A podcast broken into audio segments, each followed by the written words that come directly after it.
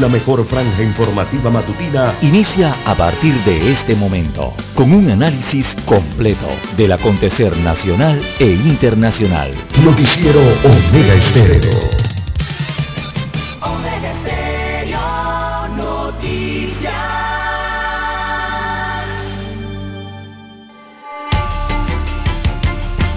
A continuación, los titulares, con los hechos que son noticias hoy.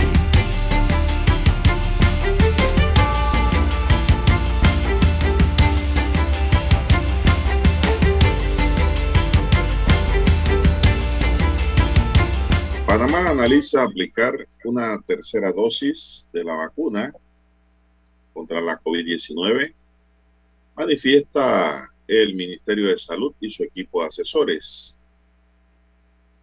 Avanzan estudios de vacunas para niños, consideran impostergable retorno a las aulas por pandemia.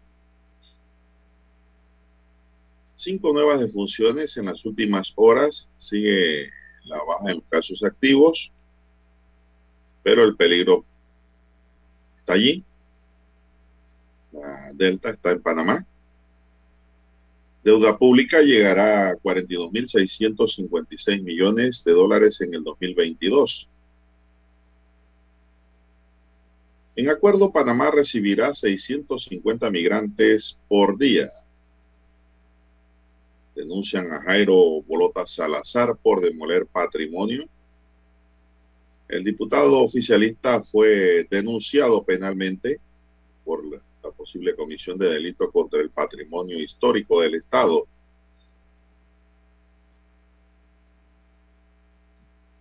En Panamá se han aplicado más de 3.2 millones de dosis de la vacuna contra la COVID-19, dice el Ministerio de Salud. También la diputada Mayín Correa informa que está en cuarentena por dar positivo de COVID-19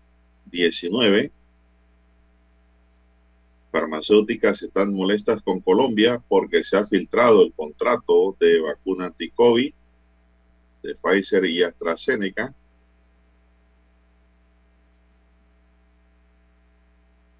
También rechazan suspender juicio del caso Pinchazo por supuesto contacto con afectado de la COVID-19. Este jueves comienza la lectura del tercer cuadernillo. En Chiriquí, Ministerio de Salud pone en cuarentena preventiva al Pleno del Consejo Municipal de Boquerón y a una alcaldesa. Cámara de Comercio calcula que en el 2023 se regresará a los números de 2019. También para hoy, señoras y señores, dentro de los titulares que tenemos, también un titular relacionado con el COVID y es que profesores de California tendrán que vacunarse contra la COVID-19 o realizarse exámenes semanales. Ya en Panamá, todos los profesores y maestros están vacunados. Cambio Democrático niega a Yanivel Abrego solicitud para renovar la directiva política. Y esta no es buena noticia porque aumentará el precio de la gasolina desde mañana viernes. Bien, amigos y amigas, estos son solamente titulares. En breve regresaremos con los detalles de estas y otras noticias. Estos fueron nuestros titulares de hoy. En breve regresamos. 7.30 AM Infoanálisis, con entrevistas y análisis con los personajes que son noticia. La mejor franja informativa matutina está en los 107.3 FM de Omega Estéreo, cadena nacional. Omega Stereo tiene una nueva app. Descárgala en Play Store y App Store totalmente gratis. Escucha Omega Stereo las 24 horas donde estés con nuestra nueva app.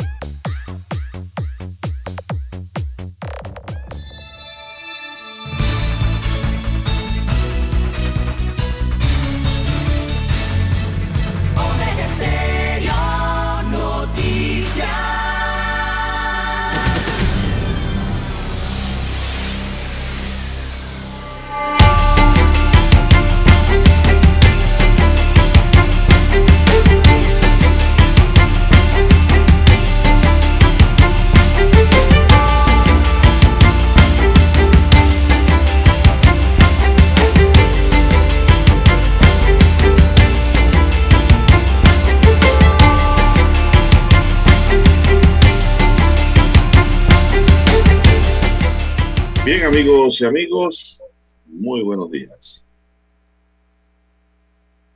Hoy es jueves 11 de agosto. No, es miércoles, no. Dani, ¿qué día es hoy? No sabemos Jueves. los días que estamos. Hoy es jueves, Jueves. jueves 12. Ayer jugó doble 7, Dani, no ganaste. Bien. Hoy es jueves 12 de agosto del año 2021.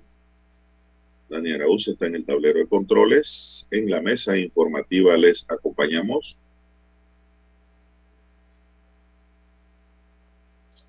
Don César César. Está dormido, don César, está como congelado ahí, fuera de base. Y Juan de Dios Hernández Sanur para presentarle las noticias, los comentarios y los análisis de lo que pasa en Panamá y el mundo en 12 horas de información, iniciando esta jornada como todos los días con mucha fe y devoción ante Dios, agradeciendo la oportunidad de poder ver la luz de un nuevo amanecer, escuchar la llegada del día y de esta forma llegar así a sus hogares, acompañarles en sus automóviles, aquellos que van hacia sus trabajos y aquellos que ya van hacia sus casas y donde quiera que se encuentren. Pedimos para todos salud, divino tesoro, seguridad y protección ante tantos peligros que nos rodean, sabiduría y mucha fe. Mi línea directa de comunicaciones, el WhatsApp, el doble seis catorce catorce cuarenta y cinco. Gracias a toda la gente que escribe. ¿verdad? Doble seis catorce catorce cuarenta y cinco para cualquier colaboración noticiosa, cualquier nota interesante, cualquier comunicación que usted quiera, pues. Preguntas y respuestas del asuntos legales y jurídicos también le respondemos gustosamente allí en ese WhatsApp. Entonces Lara está en el Twitter. Lara, ¿cuál es su cuenta? Bien, estamos en las redes sociales, en arroba César Lara R, arroba César Lara R es mi cuenta en la red social Twitter. Allí puede enviar sus mensajes, sus comentarios, sus denuncias, fotodenuncias, también el reporte del tráfico temprano por la mañana. Recuerde esos accidentes, los incidentes también que encuentra en la vía. Todo lo que usted se encuentre sobre la vía usted lo puede enviar allí a esa dirección en la red social de Twitter, también de Instagram, información que le sirve al resto de los conductores. Buenos días a usted, don Juan de Dios, a don Daniel, también a todos ustedes, amigos oyentes, aquí a nivel de todas las provincias, comarcas, el área marítima, donde llegan las dos señales de Omega Estéreo, también los que están a nivel internacional conectados a través de la magia del ciberespacio en omegaestereo.com, también los que eh, ya han descargado su apps, nos escuchan a través del apps de Omega Stereo y los que están en el canal 856 de cable Onda Hoy Tigo, televisión pagada por cable a nivel nacional.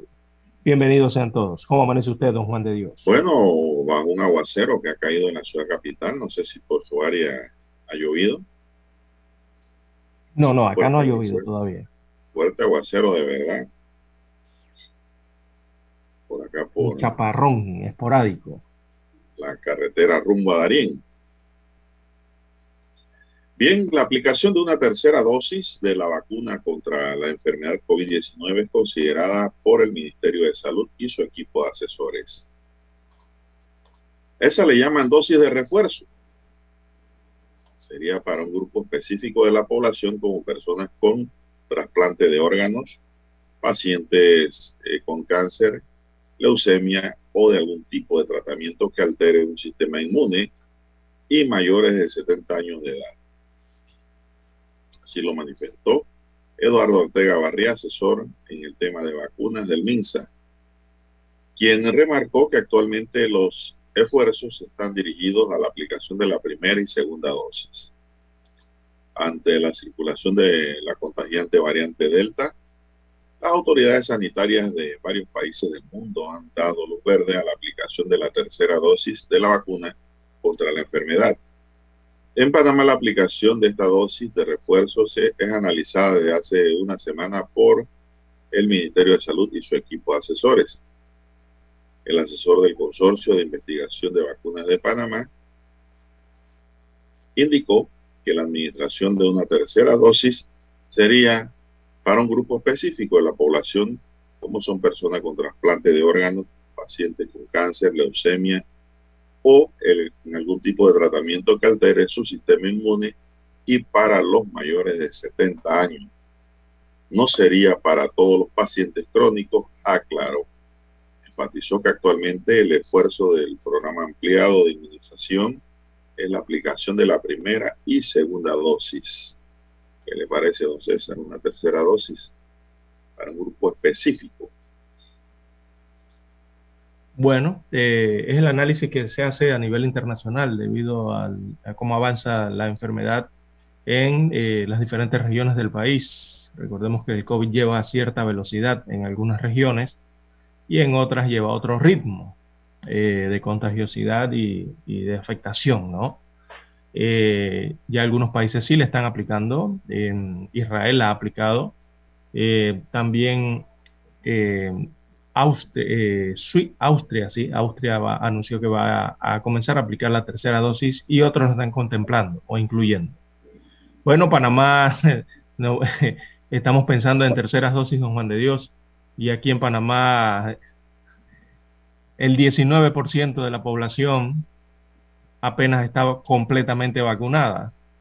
El 19% de la población apenas tiene las dos dosis. El 35% de la población panameña eh, apenas se le ha aplicado una sola dosis. Hay otro 35% de la población. Y en total eh, de personas vacunadas eh, ya vamos por el 54%, pero esas es las que tienen por lo menos eh, algún nivel de protección, o sea, se han aplicado una o dos vacunas, 54%. Pero cuando hablamos de terceras dosis, tenemos que hablar de que ya tienen colocadas por lo menos las dos primeras.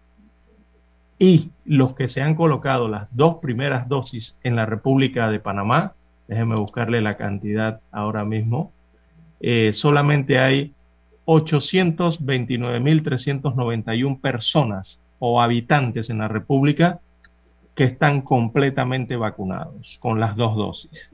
829.391 personas. Hay otro grupo de 1.528.342 personas o habitantes que están parcialmente vacunados, o sea, tienen una sola dosis. Si hacemos la sumatoria para encontrar la cantidad de habitantes que han sido vacunados, entonces tenemos que hay 2.357.733 personas o habitantes que a los que se le ha puesto, se les ha inoculado eh, alguna vacuna contra la COVID-19 en el país. Ese es el detalle de la aplicación de las 3.187.124 dosis que hablan las autoridades nacionales. Bueno, la gente se está vacunando, Dani, eh, Dani César. La gente están haciendo su fila y se están poniendo la vacuna. Ayer en Penonomé eso era una fila larguísima. Pude observar ahí en el centro de vacunación. La gente está buscando su protección. Bien, vamos a hacer una pausa, don Dani, regresamos. Noticiero Omega Estéreo. La mejor franja informativa matutina está en los 107.3 FM de Omega Estéreo, 530 AM Noticiero Omega Estéreo presenta los hechos nacionales e internacionales más relevantes del día. 7.30 AM. Infoanálisis. Con entrevistas y análisis con los personajes que son noticia. De 8 y 30 a 9 y 30 de la mañana. Sin rodeos. Con Álvaro Alvarado. De lunes a viernes. Por Omega Estéreo.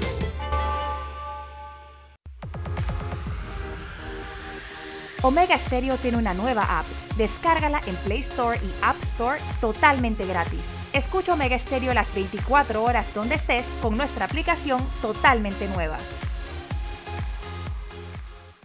En centrales telefónicas, la casa del teléfono es tu mejor opción.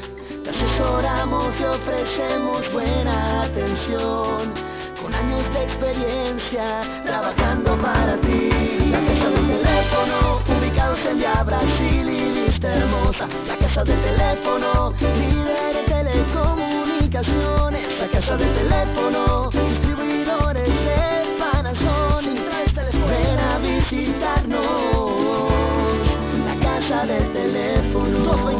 465 lsdtcorp.com. Distribuidor autorizado Panasonic. Para anunciarse en Omega Estéreo, marque el 269-2237. Con mucho gusto le brindaremos una atención profesional y personalizada. Su publicidad en Omega Estéreo. La escucharán de costa a costa y frontera a frontera. Contáctenos 269-2237. Gracias. 5.30 AM, Noticiero Omega Estéreo, presenta los hechos nacionales e internacionales más relevantes del día. La mejor franja informativa matutina está en los 107.3 FM de Omega Estéreo, cadena nacional.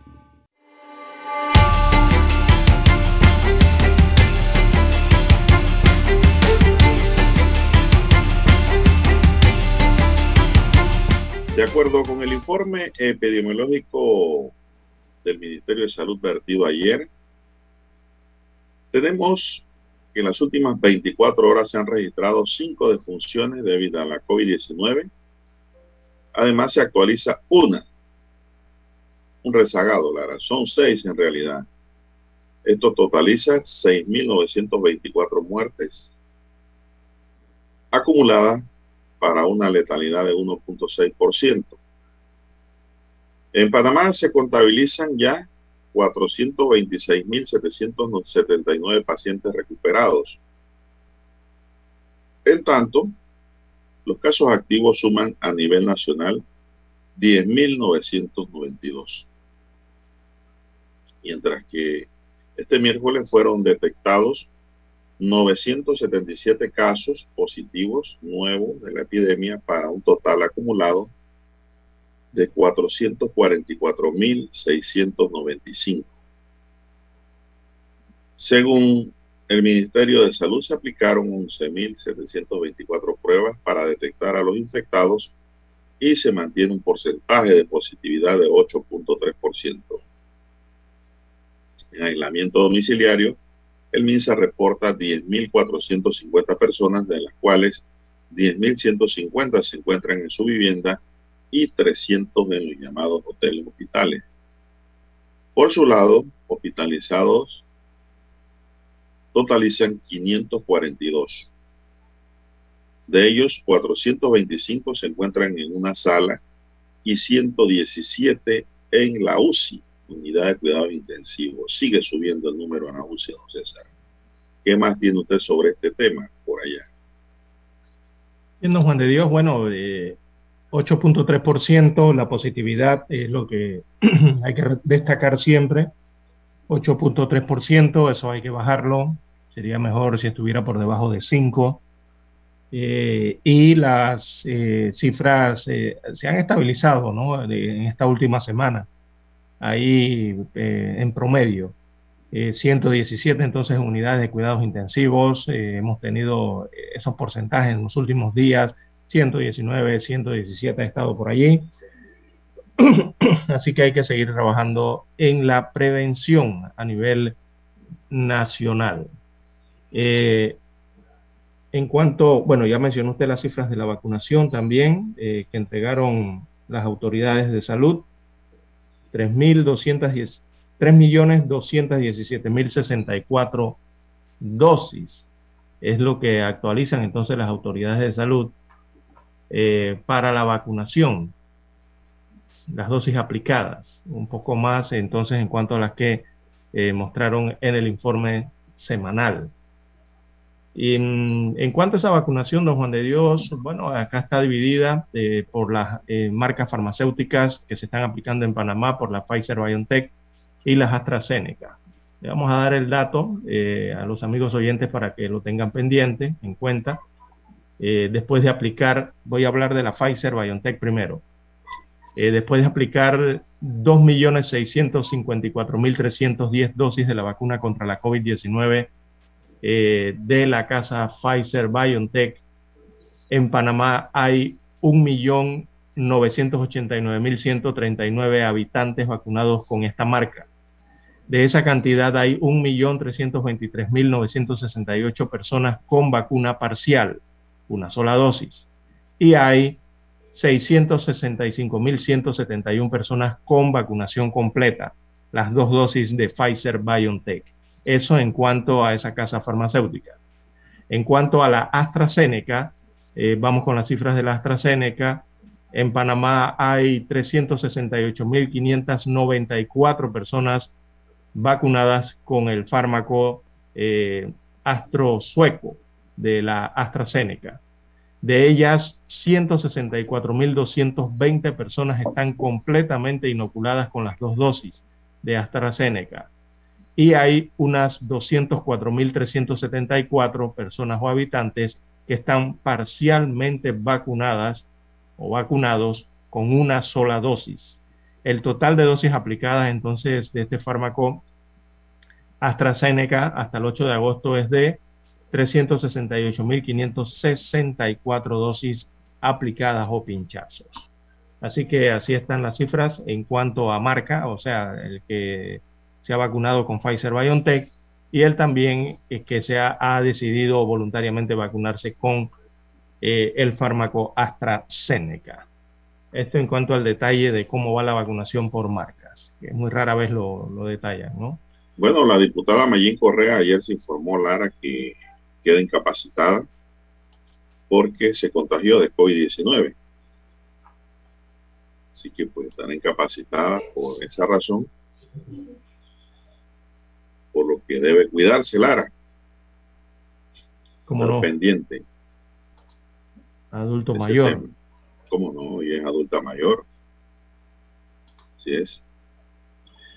En Boquerón, Luego de que un miembro del Consejo Municipal resultara positivo de la COVID, el Ministerio de Salud en la región ordenó una cuarentena preventiva a los ocho representantes corregimientos, a la alcaldesa Yesenka Espinosa y a los funcionarios que estuvieron en una reunión ordinaria de la Cámara de Edilicia celebrada el 9 de agosto pasado. Gladys Novoa, directora regional de salud, confirmó esa decisión. Sobre este suceso, Novoa, dijo que la norma nos indica que si se tiene un contagio por más de 15 minutos, si un contagio por más de 15 minutos con personas positivas, se tiene que poner en cuarentena las personas. o sea que el COVID no se te pega en 14 ni en 13. Eh, depende de la carga viral, ¿no? Sí, pero eso es lo que yo digo, ¿no? ¿Cuáles son los criterios? en base a qué? Ah, un promedio, ¿no? Un promedio. Bueno, para mí, desde que se entra en cuarentena, eh, desde que se entra en contacto hay que ir a cuarentena. Inclusive, en medio del hisopado, hay que esperar los tres días en casa. Es la mejor forma. No esperar el resultado para empezar a contar los 15 días. Porque los resultados no salen de una vez. Hay gente que va a soparse y se va en el metrobús, Lara. Muchos ¿Y qué pasa? Salen positivos. ¿Qué indica? Que en ese camino han podido contagiar a otras personas también. Y así mismo regresan a casa. Y a veces siguen andando, porque le dicen, no, sus resultados salen dos, tres días. Si no vamos a poder. Parece que no ha sido muy claro el mensaje del Ministerio de Salud sobre esta materia en muchas opiniones y no hay una opinión central de cómo tiene que ser la regla. Bueno, Bien, ¿qué más ocurre en, Boquerón? Sí, eh, en Boquerón para su casa. Bueno, allá vale la pena estar en casa, en el campo, en el interior. Así es. Así como anda el amigo oyente Berardo descansando, dice, por allá por Chiriquí. Bueno, hasta una alcaldesa está en, cuarentena preventiva, ¿no? Y todo el Consejo Provincial, el representante de Boquerón Cabecera, el de Vágala, el de la Cordillera, el de Guabal, Paraíso, Pedregal, Tijeras, y también en el de Guayabal. Todos están en cuarentena preventiva. La verdad, Lara, es que a veces me pongo a pensar, digo, me da ganas de un fin de semana a Chiriquí. ¿Le da ganas? Sí, pero cuando pienso en el COVID, la Delta se me quita de una vez.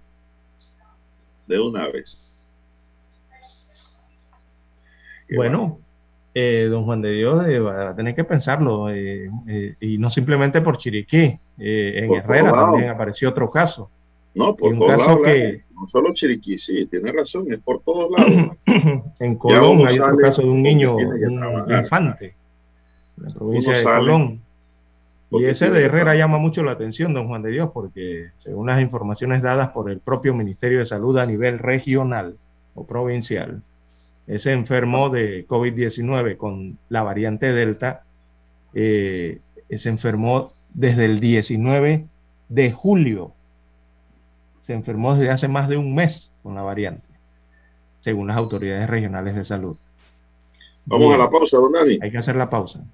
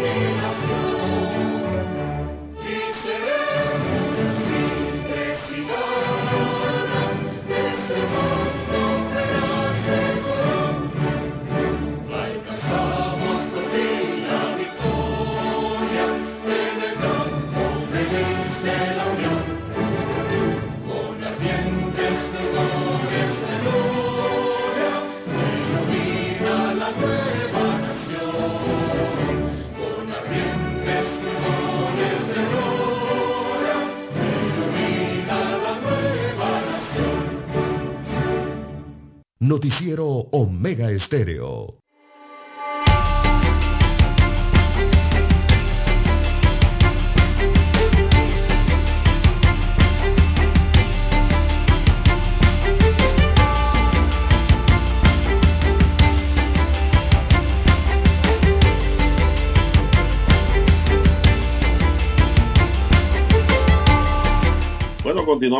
Señoras y señores, están en sintonía de Omega Estéreo, cadena nacional y su noticiero, el primero con las últimas, un noticiero diferente para gente pensante, gente inteligente, con la noticia comentada, ¿verdad? Digerida. El diputado del oficialista PRD, Jairo Salazar, fue denunciado ante la Corte Suprema de Justicia por posible delito contra el patrimonio histórico del Estado.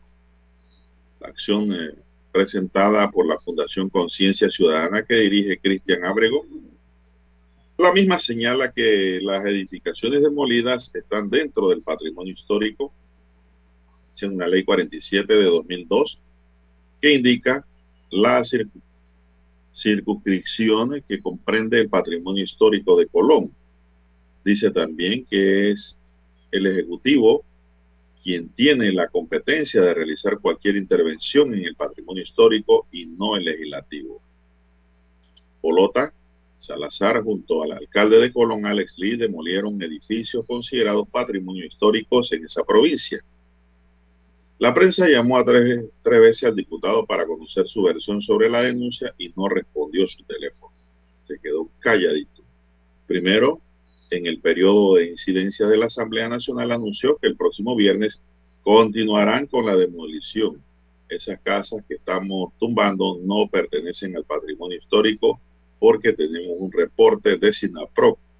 Dijo, bueno, cuidadito al director de SINAPROC, mi compañero de aula, Ospina, de allá de Colón, se mete en un problema. Cuidadito. ¿eh? Así que van a seguirse demoliendo. Pero yo, Lara, ¿usted ha visto algún video de ellos demoliendo? Yo no he visto nada. ¿Cómo eh, las demuelen? Fotografía, fotografía solamente. ¿Con qué la demuelen? ¿Con mazo?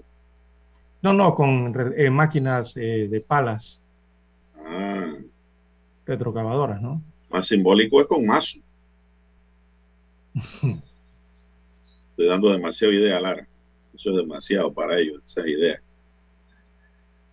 Bien, esto, hay un delito, Lara, calificado en el, o tipificado en el Código Penal, que es el delito contra el patrimonio histórico. Y es para quien destruya, y no hace sección si es diputado o no es diputado. Ahora la Corte tendrá que activarse. Ese es el problema, Lara, que la Corte no tiene capacidad investigativa realmente como la tiene el Ministerio Público. Por eso es que yo creo que hay que hacer una reforma al Código Procesal Penal para que sea el Ministerio Público quien instruya las investigaciones.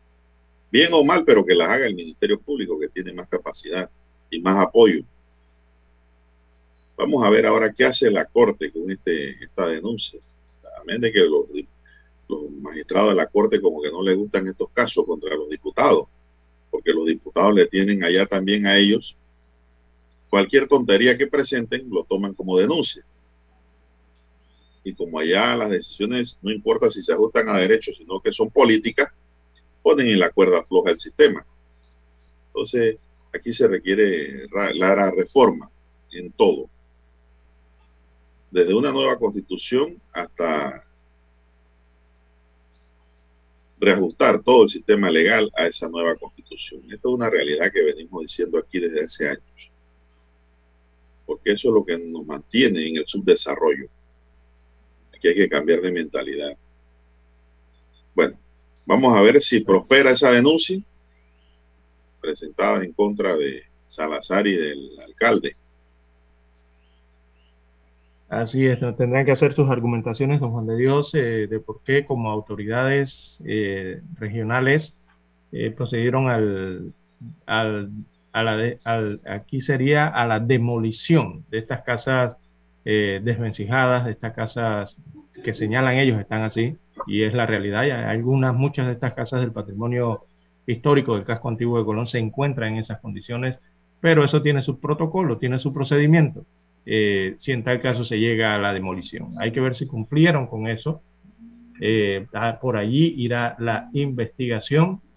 Y bueno, recordemos que hay mucha de esta, de esta trama urbana allá eh, con unidades habitacionales que lastimosamente por el paso de los años y por la negligencia y por la falta de mantenimiento a través de los años, algunas han caído en este estado pero hay que ver si se podían recuperar o no, si se podían revitalizar eh, o, restaurar en este caso. Lara, quien eh, lo dice la denuncia, quien en realidad tiene que tomar decisiones sobre lo que usted ha dicho es el órgano ejecutivo. No la asamblea ni ninguno de sus diputados, ni ninguna persona natural. Eso, es eh, básicamente es a través de la Oficina de Patrimonio Histórico o el Ministerio de Vivienda. Son los que directamente van relacionados ¿no? con el mantenimiento del patrimonio en la parte habitacional.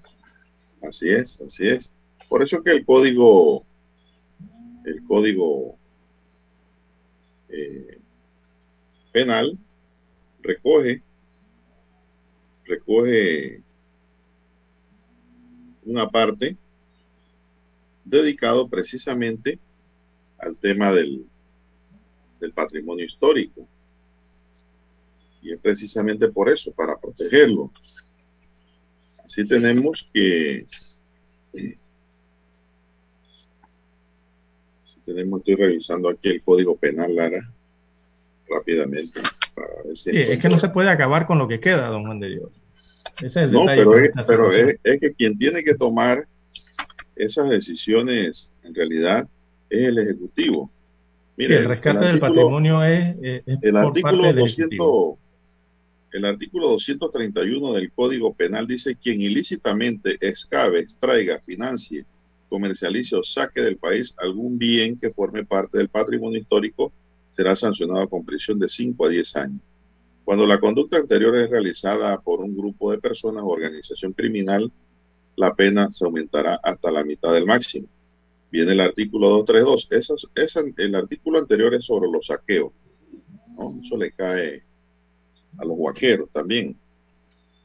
El artículo 232 dice, quien destruya, o sea, dañe o sin autorización de autoridad competente, explote o remueva sitios o objetos arqueológicos, documentos, monumentos o bienes que formen parte del patrimonio histórico de la nación, será sancionado con prisión de 5 a 7 años. Así es. Esta es la norma allí que de seguro están pidiendo aplicar los denunciantes. Así es. Es el artículo 232 del Código Penal. Dani, vamos a una pausa y regresamos. Somos Omega Estéreo. 40 años siendo la cadena nacional en FM Estéreo, pionera en Panamá. Desde los estudios de Omega Estéreo, establecemos contacto vía satélite con la voz de América. Desde Washington, presentamos el reportaje internacional.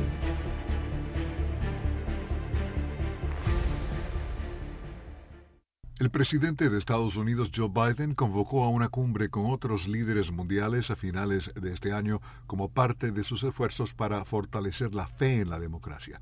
La Casa Blanca anunció en un comunicado que Biden reunirá a jefes de Estado de otras naciones democráticas para una cumbre virtual a realizarse los días 9 y 10 de diciembre. La cumbre también incluirá a representantes de la sociedad civil, la filantropía y el sector privado, quienes se comprometerán por un año a defenderse contra el autoritarismo, combatir la corrupción y promover el respeto a los derechos humanos. Los participantes sostendrán una sesión de seguimiento en persona, no virtualmente, un año después. Un récord de 155 millones de estadounidenses votaron en las elecciones de noviembre de 2020 que Joe Biden ganó por más de 7 millones de votos. Durante el gobierno del expresidente republicano Donald J. Trump quedaron rotas alianzas tradicionales y se establecieron lazos más fuertes con países como Rusia y China. Biden y muchos en el Partido Demócrata, entre tanto, deben lidiar con el tema del derecho al voto y la ley electoral en Estados Unidos que, según algunos expertos, se han visto debilitados desde que entraron en vigor durante la era de los derechos civiles en la década de 1960. Alejandro Escalona, Voz de América, Washington. Escucharon vía satélite desde Washington el reportaje internacional.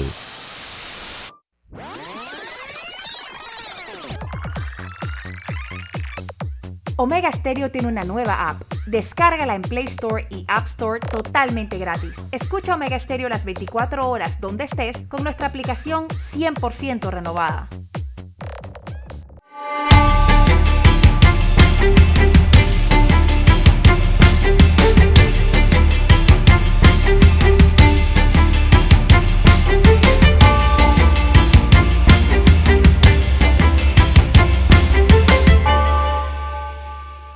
Seguimos con más noticias, noticias y comentarios, señoras y señores. Las juezas Yvette François, Jennifer Saavedra y Marisol Osorio, quienes conforman el Tribunal de Juicio Oral que procesa al expresidente Ricardo Martinelli por espionaje, rechazaron este miércoles 11 de agosto una moción para suspender el juicio.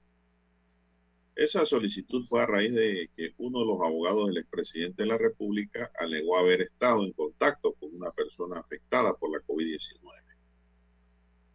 Por su lado, eh, Carlos Herrera, abogado de la querellante Malvina Herrera, detalló que Shirley Castañeda del equipo de abogados de Martinelli dijo haber estado en contacto con una persona afectada por el virus, por lo que pidió la suspensión de la audiencia.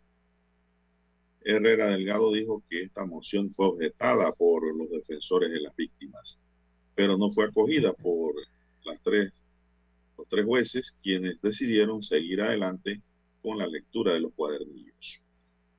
Esos siete cuadernillos de los cuales se han leído dos contienen la transcripción de las interceptaciones pruebas presentadas por la Fiscalía. De acuerdo con las partes, este miércoles se terminó de leer el segundo cuadernillo, por lo que se comenzará el tercero este jueves en la mañana. El fiscal superior Ricardo González reveló la tarde de este miércoles que se logró llegar a la página 943, que es la última del segundo cuadernillo. González destacó que se lleva a buen ritmo la lectura de la evidencia y recordó que en ocho sesiones se han podido acabar dos tomos. Un punto que resaltó el fiscal es que saliendo en la lectura información, seguimiento y conversaciones a través de WhatsApp y de correos electrónicos de adversarios políticos, de empresarios y dirigentes de la sociedad civil. Así es, pero no sabemos allí quiénes están mencionados en esos correos, Lara en realidad. No hay, no hay información al respecto. Información es cerrada.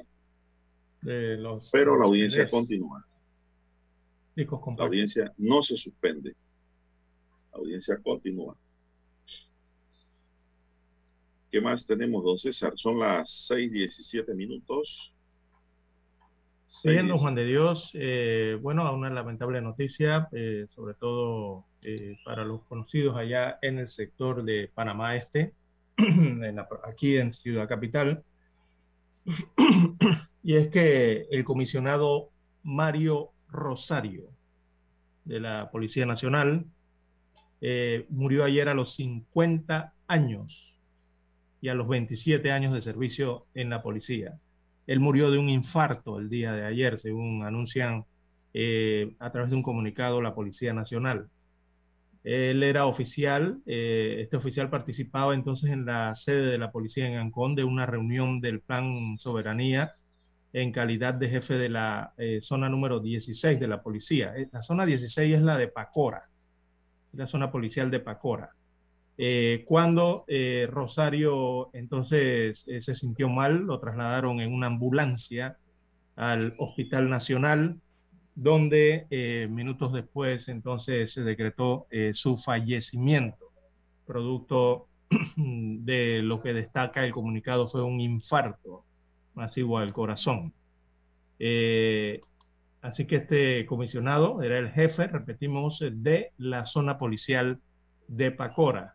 Mario Rosario, que eh, falleció el día de ayer producto de un infarto a los 50 años de edad. 27 años de servicio en la Policía Nacional. Así que este comisionado se infarta.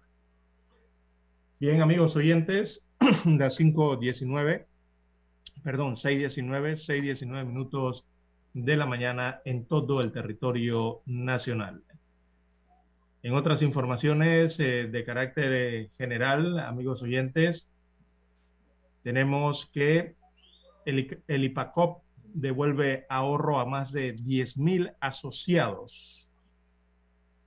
Esto se registró el día de ayer con la entrega de las aportaciones realizadas por el IPACOP, que es el Instituto Panameño Autónomo Cooperativo, a un número plural de socios eh, que fueron afectados por la liquidación de la cooperativa de ahorro y crédito empleados de la Caja del Seguro Social, la Coaxex. Eh, en anteriores administraciones eh, no se había entregado este aporte y posterior a la liquidación que se dio en esta cooperativa de la Coaxex, lo que provocó entonces la pérdida de confianza de las autoridades y la imagen en ese sentido, ¿no? Y del cooperativismo. Eh, se ha hecho entrega entonces eh, de, estos, de estas aportaciones a más de 10.000 asociados de esta cooperativa de la Caja del Seguro Social. Eh, 10 millones eh, se pagó de forma directa, veamos los recuadros, eh, de forma directa 10 millones de dólares eh, a los asociados a nivel nacional que, que han recibido este beneficio después de tantos años. Bueno, estos cuadros están un poco complicados. Bien, las 6.21 minutos de la mañana, 6.21 minutos de la mañana en todo el territorio nacional. En más informaciones eh, para la mañana de hoy, eh, tenemos que el Ministerio de Economía y Finanzas sustenta el presupuesto del año 2022. Ahora lo sustentó a nivel de la comisión, de la Comisión de Presupuesto de la Asamblea Nacional. Este proyecto de presupuesto eh, que asciende a 25 mil millones de dólares. 25 mil, un millones de dólares el presupuesto para la vigencia fiscal 2022. Eh, exponía ayer el ministro de Economía y Finanzas, Héctor Alexander, que en los últimos 10 años la deuda pública y subsidios se triplicaron, lo mismo que dijo el año pasado, mientras la planilla se incrementó 2.7 veces, exactamente lo que dijo el año pasado. Eh, no en las cifras, pero sí en los argumentos eh, por, de por qué el presupuesto ha aumentado, ¿no? Este año tras año me refiero. Este comportamiento de los ingresos y gastos están limitados eh, por la política fiscal, según dijo Alexander. Así que la estructura de ingresos estimadas está constituida por ingresos corrientes. Señalan que habrán unos ingresos corrientes netos de unos 16.387 millones de dólares y de ingresos de capital por 8.739 millones de dólares. Lo calculan así. Los gastos de funcionamiento, el total que se prevé gastar está en 16.844 millones de dólares y los gastos de la inversión estarían en 8.282 millones de dólares. Bueno, entre las recaudaciones de ingresos se destacan, pudiese, se, se registraría la del ITBMS, calculan con 1.579.000 millones, y el impuesto, eh, este que es desde la producción, venta y consumo selectivo, estaría por 1.005 millones eh, de dólares. Es el cálculo que hacen de lo que podrían recaudar para el año 2022. Parte entonces de los dineros que sufragarían el presupuesto general que asciende a 25 mil millones de dólares. Los otros los constituyen entonces los préstamos que solicita Panamá a organismos internacionales y algunos ingresos corrientes. Bueno, así estaría el presupuesto, según detallan en la Comisión de Presupuesto de la Asamblea Nacional las propias autoridades del Ministerio de Economía y Finanzas. Las 6.23, 6.23 minutos eh, de la mañana en el país. Bien, en otra nota, amigos y amigas, por considerar que viola el estatuto del partido, el código electoral y porque solo presentó el 22% de las firmas válidas requeridas, la Junta Directiva de Cambio Democrático negó por improcedente e ilegal la solicitud impulsada por diputados de ese colectivo para llamar a una convención nacional extraordinaria y renovar la cúpula del partido. La directiva de cambio democrático que preside Rómulo Roth en un comunicado dejó claro que la convención nacional del partido no está facultada para remover a o acortar o interrumpir el plazo de los miembros de la Junta Directiva Nacional actual que fue electa el 21 de enero de 2018 para un término de cinco años a partir de la fecha en que tomó posición. La decisión fue tomada, según informó, tras un análisis jurídico con base a la viabilidad o no de esa solicitud. En julio pasado, diputados del CD, liderados por Yanivel Abrego, presentaron en la sede del partido 1.362 firmas de los convencionales solicitando una convención. Sin embargo, la directiva de cambio democrático indicó que a pesar de que el número de firmas presentadas no cambia ni afecta a la conclusión legal en cuanto a la improcedencia de la solicitud realizada, solo se pudieron validar 435 de las mismas firmas presentadas por los peticionarios, lo que representa tan solo el 22% de los convencionales, muy por debajo del 33% requerido. Esto debido a que muchos, muchas fueron invalidadas por falta de cédula y otras porque los convencionales renunciaron al saber que se buscaba cambiar la directiva, es decir, desistieron. Por su lado, Ábrego, quien además de diputada es la secretaria general del mismo partido, dijo que no le sorprende la decisión y añadió que se trata de una falta de respeto a la membresía de ese colectivo. Es un pronunciamiento vergonzoso y una falta de respeto a la membresía, enfatizó. Recordó que la solicitud ahora pasará a manos del Tribunal Electoral y espera que los magistrados entren a analizar las firmas que presentaron como requisitos para que se convoque la convención. Las firmas que presentaron, indicó la diputada, fueron validadas ante un notario. La directiva SD no es quien para decidir cuándo una firma es válida y cuándo no, dijo. Vuelvo a lanzarle el reto al señor Rowe si dice que 500 firmantes se retractaron que convoque una convención para demostrar en las urnas quién tiene los votos, acotó. Agregó, no solo impulsa la celebración de una convención para tomar las riendas del colectivo, sino que además, junto a 14 diputados, solicitaron el pasado 2 de agosto al tribunal y a la Fiscalía Electoral una investigación contra Roth por supuesto malos manejos de los fondos del subsidio público. Según Ábrego, del subsidio del CDS sacaron fondos para supuestas capacitaciones en plena pandemia. Además, anunció que el Tribunal Electoral empezó una auditoría a los fondos que entrega al partido. Bueno, eso es lo que hay. Eh, lo que puedo comentar aquí, Lara, es que para los efectos, para un fin, yo le puedo firmar a usted Lara, y me pueden notariar la firma, pero el derecho a desistir nadie me lo puede quitar. La firma puede ser válida por haberla validado un notario, pero después yo digo, no, no, no, no, yo no sabía para qué era esto. Yo hago una nota desistiendo de esa pretensión y tiene perfecta validez. Parece que eso es parte de lo que ha ocurrido. Invalidar firmas ya notariadas por cuenta propia del partido no tiene sentido porque las que están notariadas tienen validez legal. Pero la retractación o el desistimiento sí tiene perfecta validez porque es la autonomía y la voluntad de la persona la que impera en estos casos. Bien, dicho esto, vamos a hacer una pequeña pausa, don Dani, para regresar. Noticiero Omega Estéreo, 7:30 AM.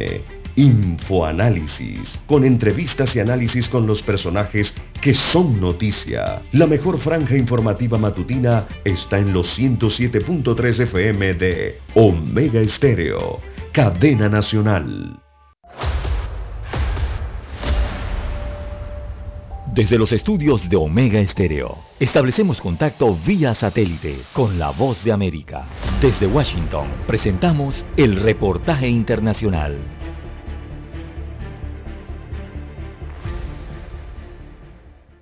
Luego de que el Consejo Supremo Electoral de Nicaragua canceló la personería jurídica del partido político Ciudadanos por la Libertad, los comentarios sobre una aniquilación total del proceso electoral no se hicieron esperar dentro y fuera del país, pero lo cierto es que cinco partidos políticos más continúan en la contienda electoral y estarán vigentes para que los ciudadanos puedan elegir entre sus candidatos y el presidente Daniel Ortega. El Partido Liberal Constitucionalista, el Partido Liberal Independiente, Alianza por la República, Camino Cristiano Nicaragüense y la Alianza Liberal Nicaragüense son las fuerzas políticas a las que el gobierno sandinista no puso objeción, pero no gozan de credibilidad ni aceptación dentro de la sociedad nicaragüense y la socióloga María Teresa Blandón explicó las razones en entrevista con La Voz de América. Es que en realidad son partidos de membrete, no tienen estructura de base, no tienen capacidad de convocatoria. Estos partidos en las pasadas elecciones no llegaron ni siquiera al 1%. Estas agrupaciones políticas son conocidas popularmente como partidos zancudos y fueron fuertemente criticados por Monseñor Rolando Álvarez, obispo del departamento de Matagalpa. Perdiendo toda dignidad política, todo resquicio que pudo haberles quedado de sostenerse, aunque fuera mínimamente, como una posibilidad política. No obstante, los dirigentes de esos partidos políticos sostienen que son una alternativa electoral más para el 7 de noviembre y niegan ser parte de la denominada farsa electoral. Daliano Caña, Voz de América, Nicaragua. Escucharon vía satélite desde Washington el reportaje internacional. Problemas de tierra, accidentes graves, reclamos a aseguradoras, incumplimientos de contratos, reclamos de herencias, todo asunto civil y penal, consulte al 6614-1445. Ahora contamos con el servicio de asesoría, confección de pliegos de cargos, impugnación y defensa en materia de contrataciones públicas. 6614-1445.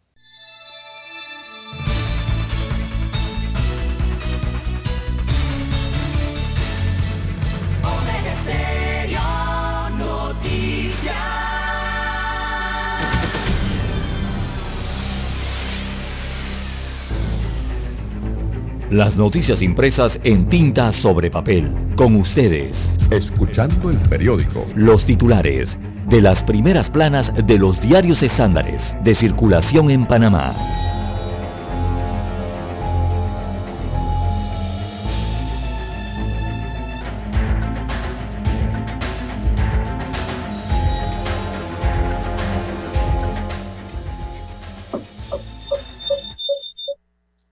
Bien, amigos oyentes, el diario La Estrella de Panamá titula para hoy, Panamá recibirá 650 emigrantes diarios y busca con Costa Rica acordar una cifra.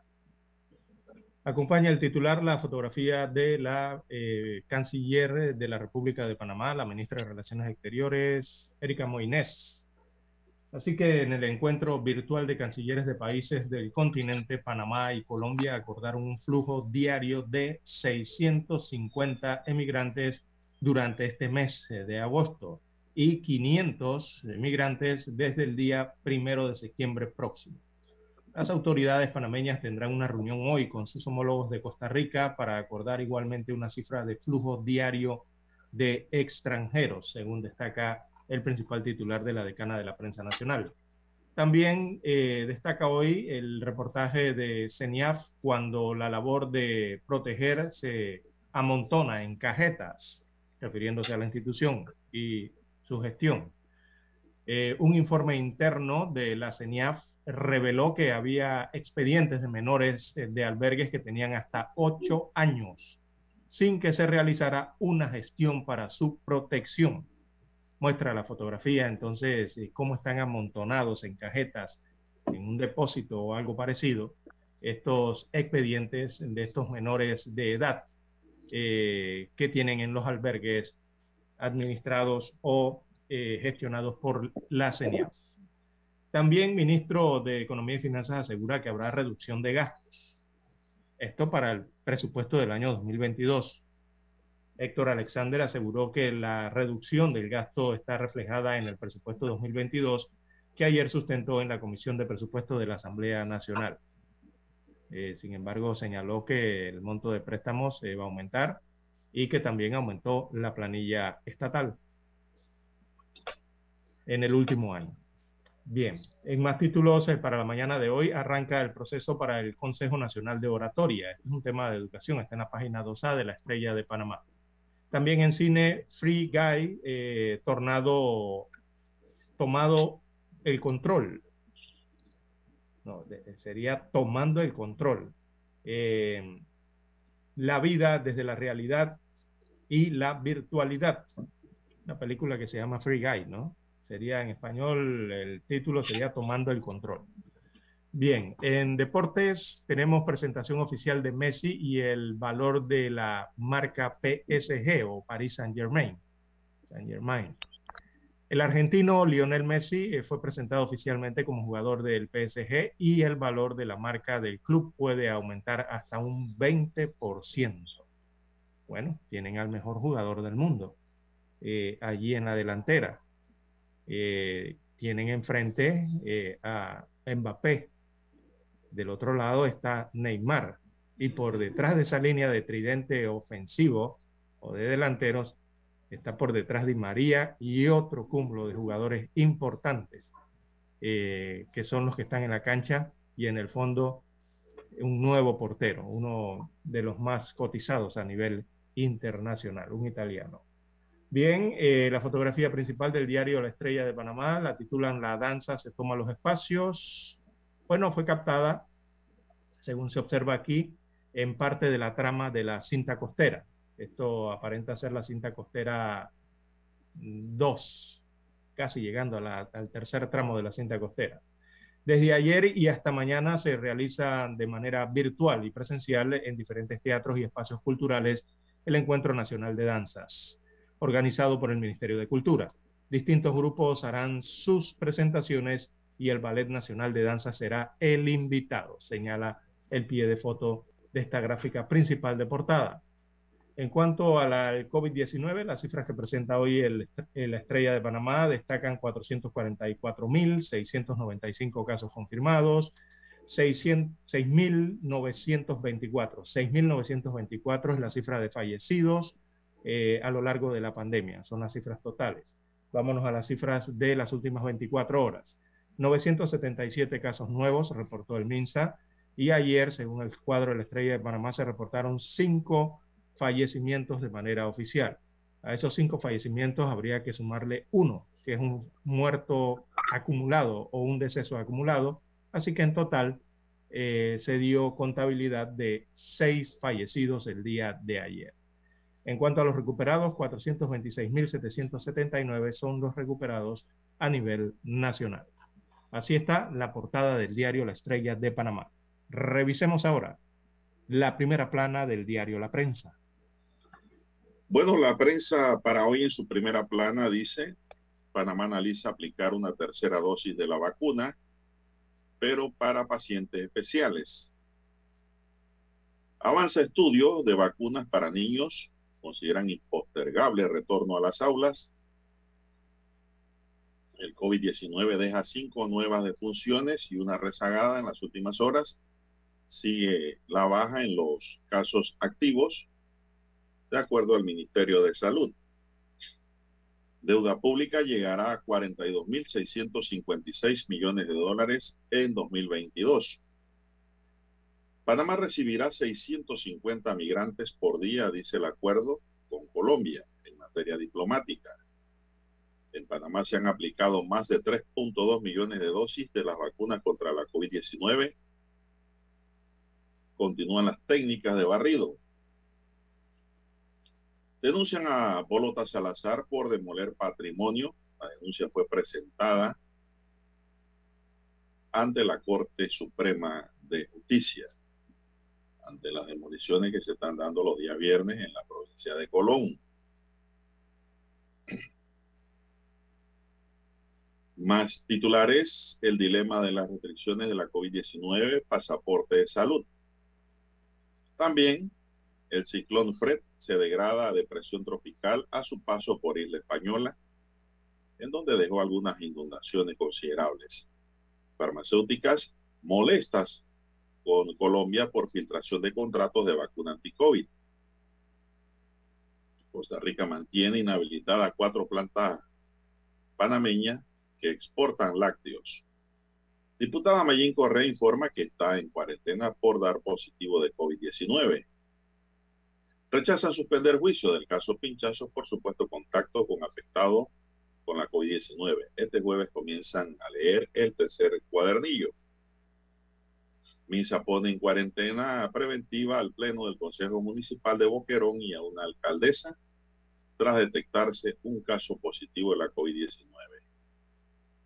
Cámara de Comercio calcula que en el 2023 se regresará a los números del año 2019.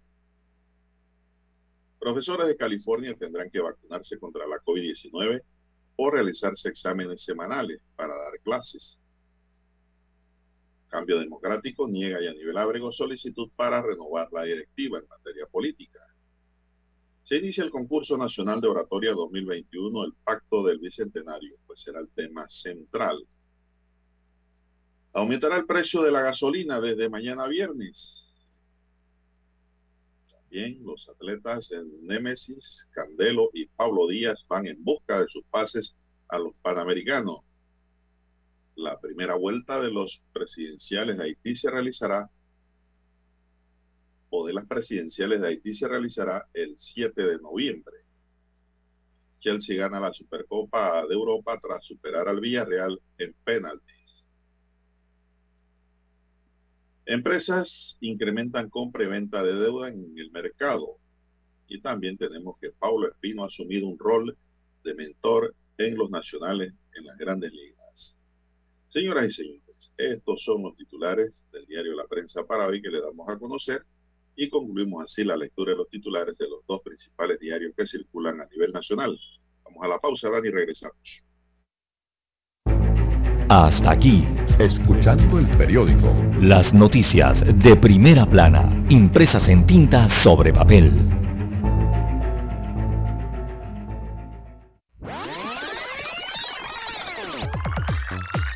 Omega Stereo tiene una nueva app. Descárgala en Play Store y App Store totalmente gratis. Escucha Omega Stereo las 24 horas donde estés con nuestra nueva app.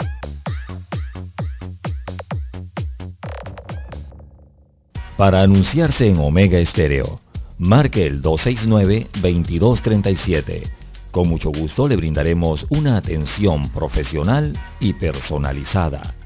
Su publicidad en Omega Estéreo. La escucharán de costa a costa y frontera a frontera.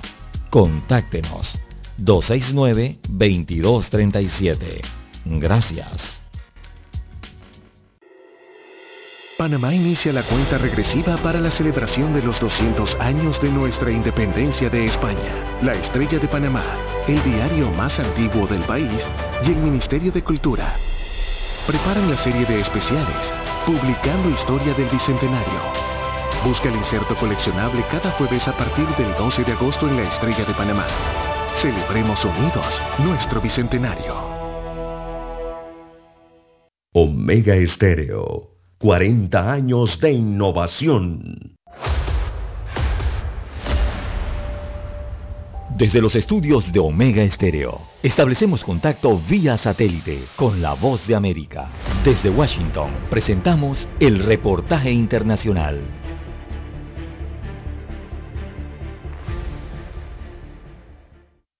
in a very different direction.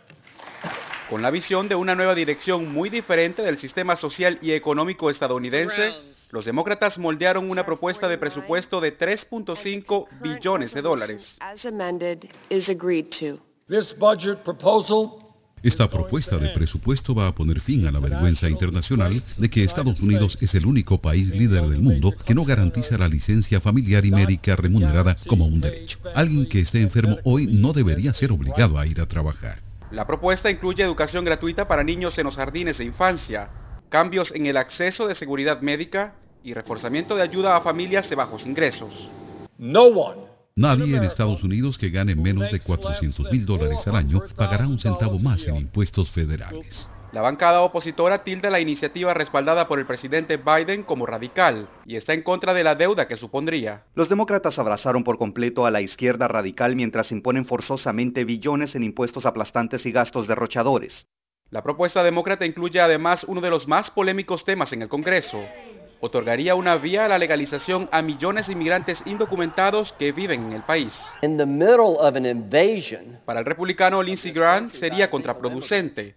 Mientras cataloga la llegada de nuevos inmigrantes a la frontera como una invasión. Estas declaraciones se están traduciendo al español y todos los demás idiomas y los traficantes de personas de todo el mundo harán regar la voz. Oye, el Senado está a punto de aumentar la cantidad de tarjetas verdes disponibles para inmigrantes ilegales. ¿Por qué no vas y haces la fila? Nadie le preguntó a la patrulla fronteriza cómo cree que esto afectará nuestro problema de inmigración ilegal. La administración Biden tiene como una de sus prioridades generar una amplia reforma migratoria crear un sistema de asilo ordenado y humano, y al mismo tiempo ha reforzado su mensaje. No es el momento de venir a Estados Unidos a través de la frontera sur. Jorge Agobián, Voce América, Washington.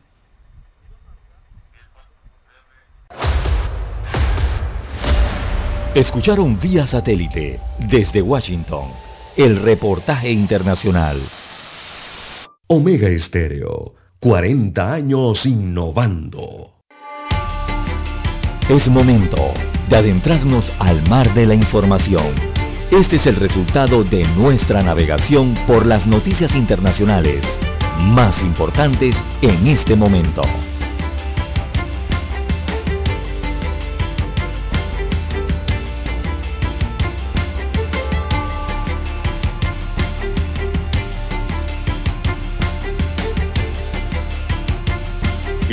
Varias farmacéuticas expresaron a Colombia su, molestia y preocupación, sobre todo, por la filtración de contratos confidenciales para la compra de vacunas contra la COVID-19, según reveló ayer el gobierno colombiano.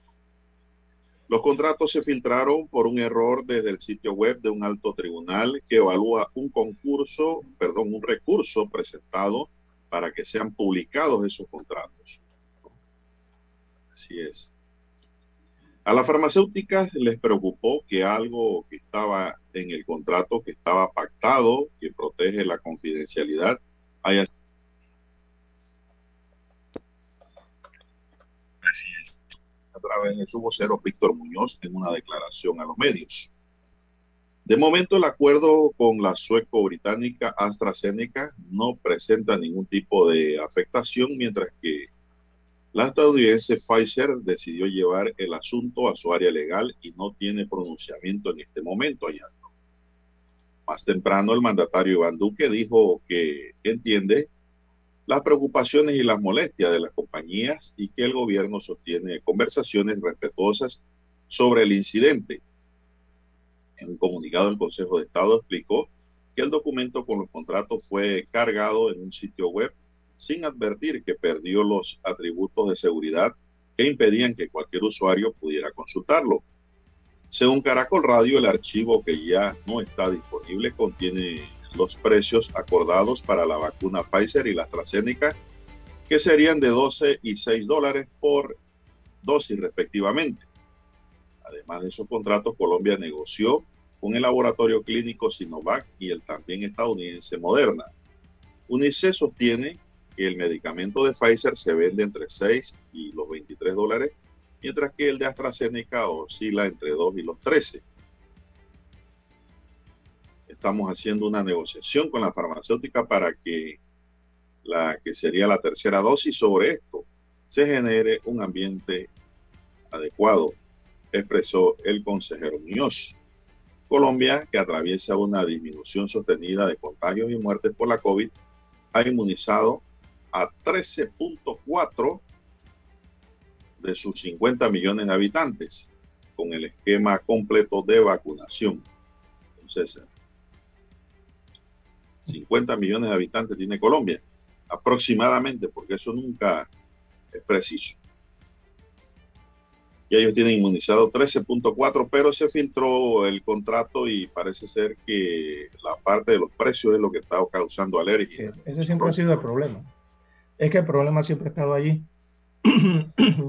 a, eso es que se debe el secretismo entre eh, en los contratos que tienen las farmacéuticas con los gobiernos. Eh, y eso no simplemente es en Colombia, eso es a nivel de todo el planeta, don Juan de Dios. Todos los gobiernos eh, han tenido que firmar estos contratos que permanecen, estos acuerdos más bien, que permanecen ocultos para el gran público, que es el que los paga. O sea, los contribuyentes de los estados, de los países, son los que pagan ese dinero para esos contratos o esos acuerdos. Ahí se eh, pierde la, transparencia. La gente quiere saber, ¿no?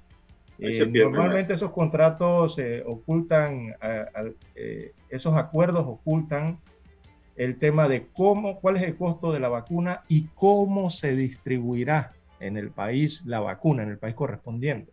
Eso es lo que dan detalles esos contratos, pero eh, la ciudadanía los desconoce, ¿no?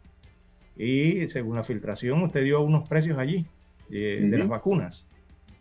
Mm, no coinciden. Eh, esos precios, bueno, no sé si serán los precios de venta a el Estado, pero en el mercado el cálculo no es para esos precios, el cálculo es mayor, el costo.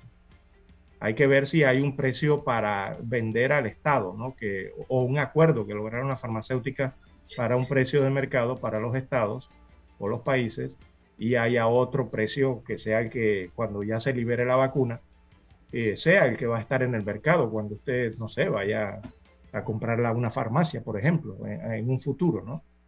Pero los, los precios andaban por 4 dólares, la AstraZeneca era el cálculo entre 4 a 5 dólares, y la Pfizer BioNTech, los expertos, eh, cuando se desarrolló esa vacuna, calculaban que el precio podría estar entre unos 18 y casi 20 dólares, 19.50 creo que era el último precio que le habían puesto a la vacuna. La Moderna andaba como por 15 dólares, 14, 15 dólares aproximadamente.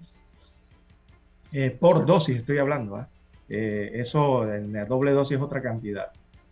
Pero bueno, es eh, el ocultismo que hay ahí detrás de eh, estos acuerdos con las farmacéuticas. Bueno, vamos a esperar qué ocurre en Colombia. En Panamá sí tienen en un baúl Lara esos acuerdos, esos contratos, los tienen bajo siete llaves. ¿Yo? Allá se filtró por error, dicen. Pero bueno, a la larga todo se sabe. es que la farmacéutica... por ahí lo, saca la... Sí, regularmente las farmacéuticas a nivel internacional fraccionan el mercado eh, para poder eh, negociar los precios ¿no? con los distintos países. O sea, la farmacéutica evidentemente eh, quizás no le pueda ofrecer el mismo precio, por ejemplo, a un continente africano, a países de África que están empobrecidos quizás no le pueda ofrecer el mismo precio que con que se lo vende Inglaterra, con que se lo vende Japón o se lo vende, no sé, a Argentina. Eh, por eso fraccionan ¿no? el, mercado a nivel mundial. Eh, algunas de las explicaciones que dan las farmacéuticas de por qué son tan secretos estos, estos acuerdos con los países. Miren, a mí, no me, a mí no me preocupa tanto el precio. A mí me preocupa más no, lo que preocupa si hay por ahí alguna confidencialidad sobre los efectos de la vacuna. Exacto, y las demandas, ¿no? Eso es lo que, lo que a mí me preocupa, esos acuerdos secretos. Sí, realmente ahí es donde está la, preocupación, la responsabilidad, los límites eh, a las responsabilidades de los laboratorios. Bueno, en Panamá, en caso de que la vacuna tenga algún tipo de, de, efecto adverso, ¿no? Eso es lo que realmente quiere saber la gente. Bueno, eso no se va a saber hasta que ocurra. Porque, regularmente eso se dilucida al final en los tribunales. Pero no, eso no, eso no se va a saber, Lara, hasta que ocurra porque si no pasa nada, no ocurre nada. Pero si los efectos de la vacuna se empiezan a ver después de cierto tiempo, eso va a provocar un caos. Mm. No solo en Panamá, en el mundo entero. Y lo cierto es que en Panamá todavía nadie ha presentado un aviadata para que la Corte se pronuncie sobre esos acuerdos confidenciales, llamados confidenciales, llamados cerrados. Recordemos que en Panamá hay una ley de transparencia, pero tiene unas excepciones para los documentos confidenciales. Habría que ver si esta confidencialidad opera para estos casos también. En tanto, podemos informar que el valor de las exportaciones de productos lácteos de Panamá hacia Costa Rica se redujo hace tres meses cuando este país decidió no renovar los permisos de ingreso de lácteos a cuatro plantas panameñas que quedaron inhabilitadas para exportar al vecino país. Bajo la premisa de garantizar que las empresas lleven productos de calidad y cumplan con los mismos requisitos que le exigen a las empresas que producen en Costa Rica, el vecino país inhabilitó para poder exportar a industrias lácteas productos lácteos San Antonio, Prolaxa, Producto Nevada y la Nestlé. La medida ocurre meses después de que los productos lácteos y cárnicos costarricenses no pueden ser ingresados a Panamá debido a la situación de falta de cumplimiento de requisitos para la renovación de permisos de las plantas de exportaciones. Tenemos una afectación de alrededor de 10 millones de dólares menos en una balanza comercial, reflexionó Roberto Tribaldo, presidente de la Asociación Panameña de Exportadores. En el caso de Panamá se trata de una afectación para toda la cadena productiva. La planta Nestlé ubicada en Natá exportó el año pasado 2.700 toneladas de lácteos a Costa Rica o 7.2 millones de dólares. Entre los argumentos para no renovar los permisos, Costa Rica pidió a Panamá mejorar en su plan de detección los de residuos de, los, de las cuatro plantas de exportación de productos lácteos cuyos permisos se vencieron el pasado 3 de mayo. Tribaldo asegura que las plantas panameñas cumplen con los requisitos sanitarios exigidos. A través del Servicio Nacional de Sanidad Animal de Costa Rica, se señaló que en el plan de detección de residuos de Panamá no es equivalente al costarricense, razón por la cual se le hizo una solicitud a las empresas y a las autoridades panameñas para aplicar los ajustes. Realmente es una situación injusta para Panamá, dijo Tribaldo, mientras las autoridades panameñas hacen las gestiones con el vecino país para tratar de resolver el bloqueo. Costa Rica informó en agosto de 2020 que había notificado a la OMS, perdón, a la OMC, la Organización Mundial del Comercio, el bloqueo de Panamá, por lo cual el organismo comenzó un proceso de consultas para encontrar un acuerdo. Eso no es más que una medida de retorsión que nos ha aplicado. Eso es lo que es realmente. Esto es lo que le llaman diente por diente y ojo por ojo. Así están operando los ticos. Panamá, recuérdense que en Panamá también a ellos se les prohibió enviar algunos productos, entre ellos lácteos. Y ahora ellos hacen lo mismo con Panamá. Bueno, por eso que yo digo siempre, Lara, panameño, consume lo tuyo. Eso es lo que yo aplico cuando voy al supermercado. No sé si usted lo aplica y Dani también, no sé, ustedes y los oyentes. Pero si hay un producto extranjero y uno panameño, lo echo en la canasta. El panameño. Así estoy ayudando al productor y al comerciante nacional. Por eso. Bueno, ahora hay una afectación en la balanza comercial. Está aquí el presidente de la Asociación Panameña de Exportadores por esta situación. Sí, yo también aplico esa medida, don Juan de Dios, y la aplico con las pocas empresas eh, panameñas que aún siguen en manos de panameños. Ese es el otro problema, hay muchas empresas panameñas, pero que están en manos de extranjeros. Bueno, en manos de quién yo veo si produce en Panamá. Exacto, se tienen la planta aquí en Panamá. Si es hecho en Panamá y los dueños son colombianos, va a la canasta. Hecho en Panamá y los dueños son peruanos, va a la canasta. Exacto, si tienen la planta. Ya lo he hecho el producto extranjero es cuando ya no hay local, no hay panameño. Bien, don Juan de Dios, eh, vamos un poco a Europa. Eh, don Juan de Dios, hay una ola de calor realmente asfixiante, aire caliente de verdad en el sur y en el este de toda Europa. Imagínense que ayer el termómetro marcó 48,8 grados centígrados en el ambiente en Italia. Así que Italia tiene el nuevo récord de, eh, eh, alcanzó un nuevo récord de calor en Europa Ahora lo alcanzó Italia con 48,8 grados. Eso fue en la isla de Sicilia, en Italia. Mientras que en el resto de Europa, en regiones que están cerca a Grecia, están marcando 46 grados centígrados. En España eh, viene una ola de calor fuerte para este fin de semana. Ya han marcado 45 grados en, en España, sobre todo hacia el sur de España. Y así los diversos países, los termómetros están subiendo. Eh, con ese calor abrasador. Bien, hay que hacer la pausa. Eh, ya tenemos la conexión satélite desde Washington, Estados Unidos de América. Adelante, Daniel. Esta es la hora. 7 AM. 7 horas. Omega Estéreo, 40 años con usted en todo momento. El satélite indica que es momento de nuestra conexión. Desde Washington vía satélite y para Omega Estéreo Panamá, buenos días América. Buenos días América, vía satélite desde Washington.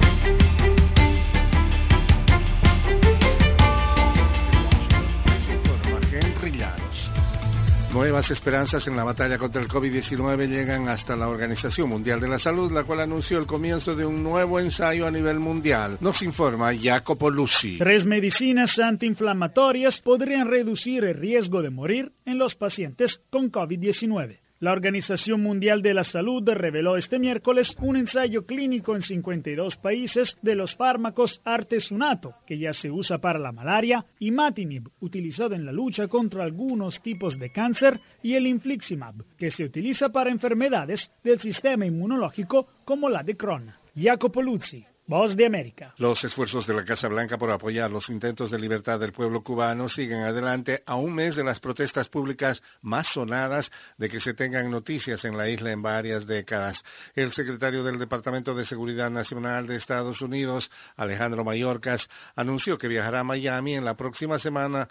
Más temprano también, eh, Washington anunció una flexibilización en las prohibiciones comerciales hacia Cuba con el fin de facilitar el acceso de los cubanos a servicios de telecomunicaciones e Internet libres. El ex candidato presidencial Enrique Capriles hace un llamado a participar en las elecciones regionales de noviembre en Venezuela. Desde Caracas nos informa Carolina Alcalde. El ex candidato presidencial y líder opositor venezolano Enrique Capriles llamó a participar sin complejos en las elecciones regionales y municipales previstas para noviembre. Nosotros no podemos renunciar al uso de ese derecho. Yo voy a votar el 21 de noviembre. Es una decisión que la tengo más que clara, habiéndose abierto ya el tiempo para postular, nosotros tenemos que hacer las postulaciones, nosotros tenemos que presentar a los líderes locales y regionales. Carolina, alcalde Voz de América, Caracas. El gobierno español llamó a consultas a su embajadora en Nicaragua, María del Mar Fernández Palacio, el miércoles, luego de que en la víspera el canciller nicaragüense condenó la inadmisible intromisión de España en los asuntos del país centroamericano y de cometer crímenes históricos. El ministro de Exteriores de España, José Manuel Álvarez, tomó la decisión luego de graves e infundadas acusaciones contra España y sus instituciones, informó la Cancillería en un comunicado.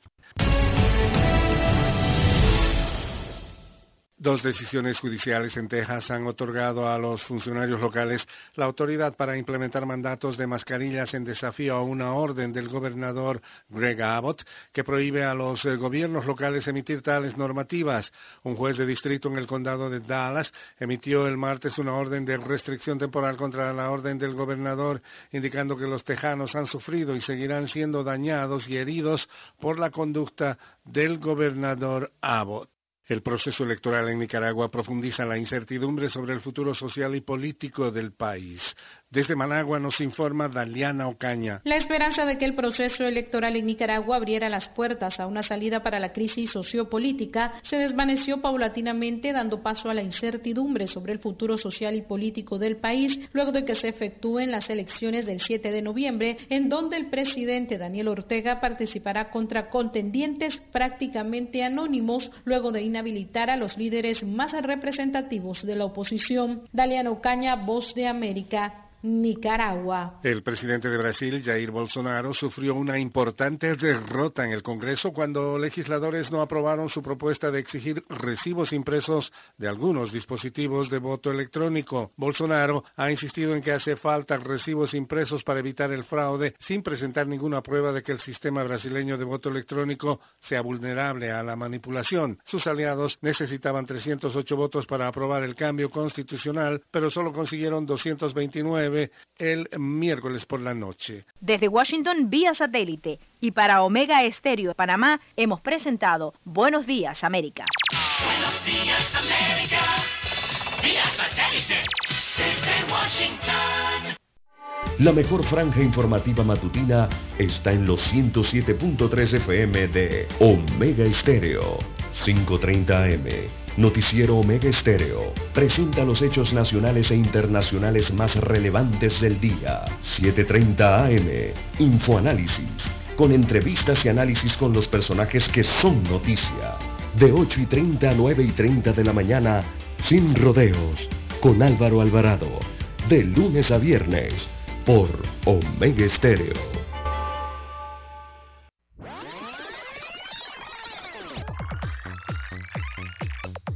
Omega Stereo tiene una nueva app. Descárgala en Play Store y App Store totalmente gratis. Escucha Omega Stereo las 24 horas donde estés con nuestra aplicación 100% renovada.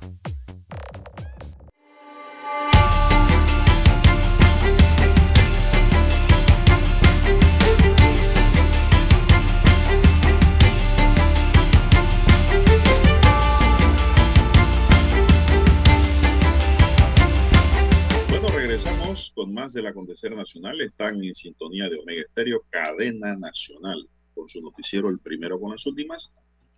Un noticiero para gente pensante, gente inteligente, ¿verdad? La noticia comentada. Mi línea directa de comunicación en el WhatsApp, doble seis, catorce, catorce, cuarenta y cinco. Entonces, Lara está en el Twitter. Lara no recuerda su cuenta. Bien, estamos en las redes sociales, arroba César Lara R, mi cuenta en la red social Twitter, también es la misma para Instagram. Así que pueden enviar sus mensajes, sus comentarios, denuncias, fotos, denuncias, el reporte del tráfico allí temprano por la mañana, información que le sirve al resto de los cibernautas. Bueno, y a manejar con cuidado porque las calles en la ciudad de Panamá están mojadas. Cuidado por ahí, un zurrón, deslizamiento inadecuado de los neumáticos y ya está el problema. A conducir con cuidado. Bueno, ¿qué le parece esta nota, Lara? El alcalde Chorrerano reitera que solo atenderá en su despacho a gente vacunada. Ante las críticas, el alcalde del distrito de Chorrera, de la Chorrera, Tomás Velázquez, se defendió y sigue afirmando que en su despacho solo atenderá a ciudadanos vacunados. La razón de su decisión es basada en los principios básicos de la Constitución que establece el derecho a la vida y atender personas no vacunadas atenta contra su vida. Agregó que cuatro secretarias han sido contagiadas del virus y una casi se muere. Somos una alcaldía de puertas abiertas, pero no me quiero contagiar, aún estando vacunado, expresó el alcalde al mencionar que atenderá de manera virtual a los que no están inmunizados. Ah, bueno. Pero lo va a atender. Claro, no presencialmente. La decisión del alcalde despertó un debate en las redes sociales donde algunos afirmaron que su acción es inconstitucional y un desacato a los derechos humanos. Lara. ¿Qué le parece? Oye, yo creo que el alcalde se fue a los extremos. ¿ah? Bueno, Está pero interpretando la constitución bien, eh, yo creo que las normas de funcionamiento del Estado eh, no las está interpretando bien, me parece. bueno, Él señala que es en su despacho, ¿verdad? En su ambiente, o sea, el del despacho, no del municipio, no de la, de la estructura, de la prestación de servicios que tiene que ver con el municipio entero, o sea, el edificio entero o las instalaciones municipales. Allí no es la prohibición o, o la restricción que el alcalde de la chorrera está imponiendo. Él está imponiendo como eh, el- la unidad independiente del eh, despacho superior donde él está, o sea, su oficina. Allí no. Según lo que le entiendo a lo que quiso decir el alcalde. bueno, Que mire, se están yo, contagiando yo- sus secretarias y que él no quiere contagiarse de COVID-19 por atender a los contribuyentes del distrito de la chorrera eh, como funcionario ele- de elección popular, ¿no? pero él, él crea una situación allí que tal vez lo pone Clara a salvo del incumplimiento de su función. Y es que dice que va a atender virtualmente al que no está vacunado. Yo Cita creo que ahí es, sí, ahí es No donde él se logra zafar de un posible incumplimiento de su deber y de la posible infracción de la ley penal en abuso de autoridad, ¿no? infracción de sus deberes como servidor público en la modalidad de omisión. Cuando él dice no, yo lo voy a atender virtualmente, allí se zafa, Lara. Si no presenta el, si no presenta la tarjeta de vacunación. Así es. Si presenta la tarjeta, perdón, si presenta la tarjeta de vacunación, entonces sí puede pasar a mi despacho. Sí, eso es lo que entiendo, que si la persona está vacunada, él lo atiende. Si no está vacunada, dice la nota que leo aquí del siglo, lo hace virtualmente. Bueno, es una salida, ¿no? Es una salida, pero por ningún lado hay una norma que diga que usted puede discriminar a un no vacunado. Por ningún lado. Eso me suena muy extremo, ¿no? Sí. Pero él muy hábilmente, pues, dice, no, sí lo voy a atender, pero virtualmente.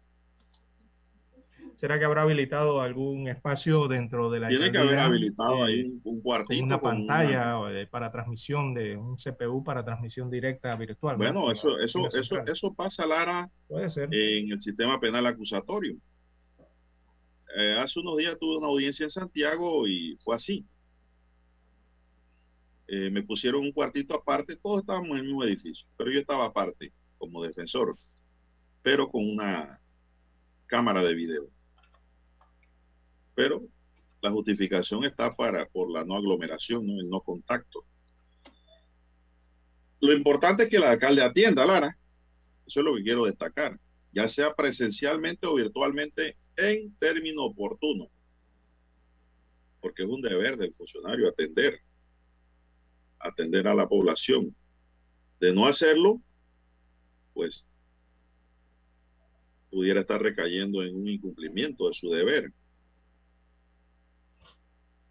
Ahí, ahí le queda la ventana, 356, ¿no? y lo voy a leer a los oyentes, el artículo 356 del Código Penal dice, el servidor público que ilegalmente rehúsa, omita o retarde algún tipo, algún acto propio de su cargo será sancionado con prisión de seis meses a un año o su equivalente en días multas o arrestos de fines de semana.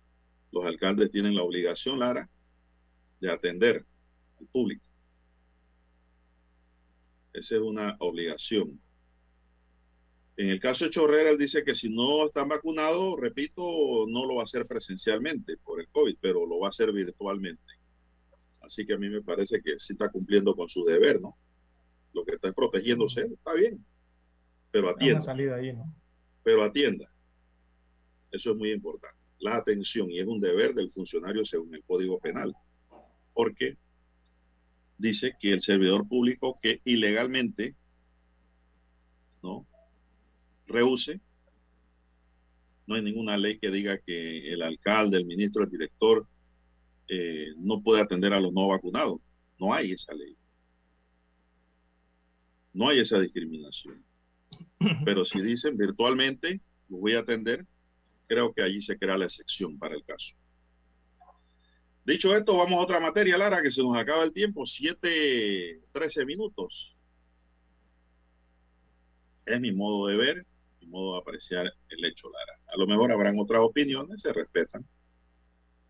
Habrán por ahí quien diga que no, que tiene que atender personalmente. Bueno, claro. No eh, sé.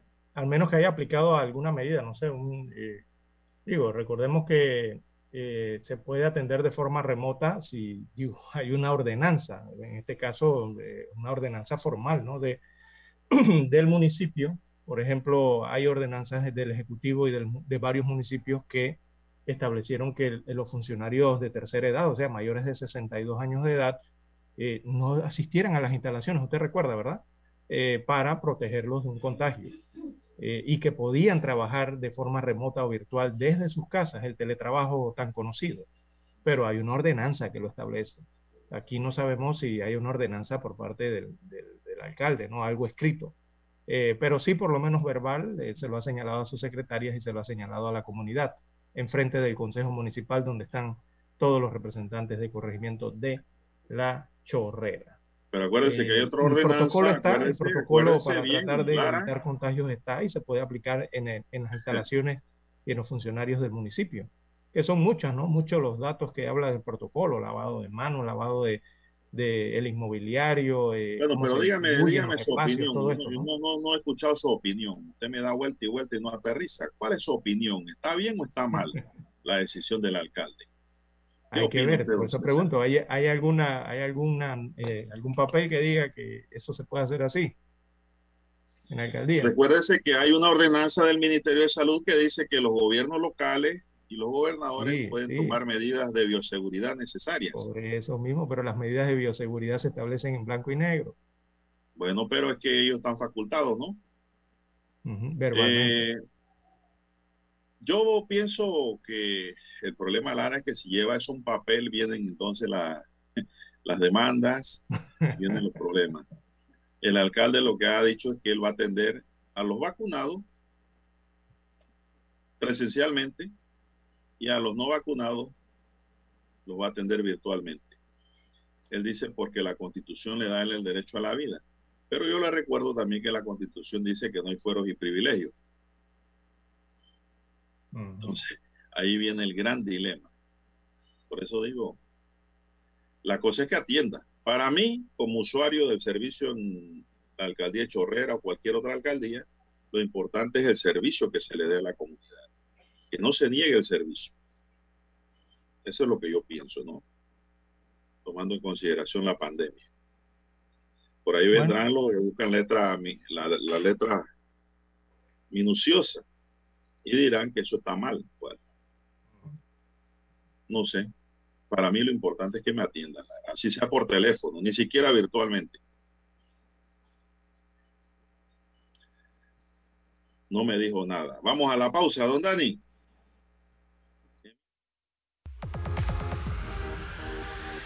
Omega Stereo tiene una nueva app.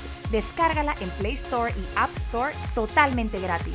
Escucha Omega Stereo las 24 horas donde estés con nuestra aplicación totalmente nueva.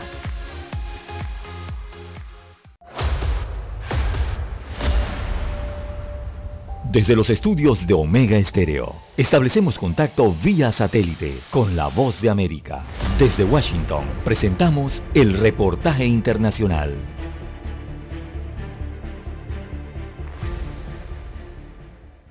El presidente Guillermo Lazo participó de varios actos conmemorativos por el 10 de agosto, fecha del primer grito de la independencia en Ecuador, cumpliéndose 212 años.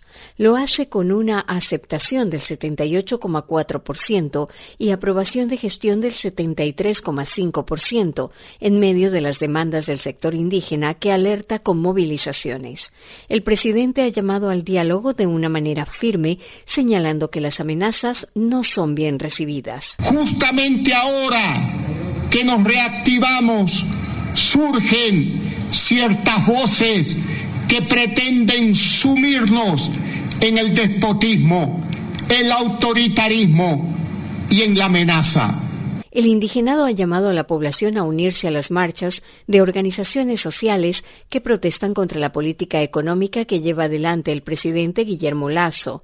Leonidas Isa, presidente de la Confederación de Nacionalidades Indígenas, CONAIE, y protagonista de las violentas marchas del año 2019, menciona y unidad sobre todo a partir de la lucha. El presidente Lazo cuenta con el respaldo de la ciudadanía, pues ha cumplido lo que prometió en campaña, vacunar a más de 9 millones de ecuatorianos contra el COVID-19 en sus primeros 100 días de gobierno que se cumplen en el mes de septiembre con el 54,4% de la población vacunada, convirtiendo así al país en el quinto de América Latina con los mejores resultados en este proceso. Giselle Jacome, Voz de América, Quito. Escucharon vía satélite desde Washington el reportaje internacional. Para anunciarse en Omega Estéreo, marque el 269-2237. Con mucho gusto le brindaremos una atención profesional y personalizada. Su publicidad en Omega Estéreo. La escucharán de costa a costa y frontera a frontera. Contáctenos 269-2237. Gracias. problemas de tierra, accidentes graves, reclamos a aseguradoras, incumplimientos de contratos, reclamos de herencias, todo asunto civil y penal, consulte al 6614-1445. Ahora contamos con el servicio de asesoría, confección de pliegos de cargos, impugnación y defensa en materia de contrataciones públicas. 6614-1445. 7.30 AM. Infoanálisis, con entrevistas y análisis con los personajes que son noticia. La mejor franja informativa matutina está en los 107.3 FM de Omega Estéreo, cadena nacional.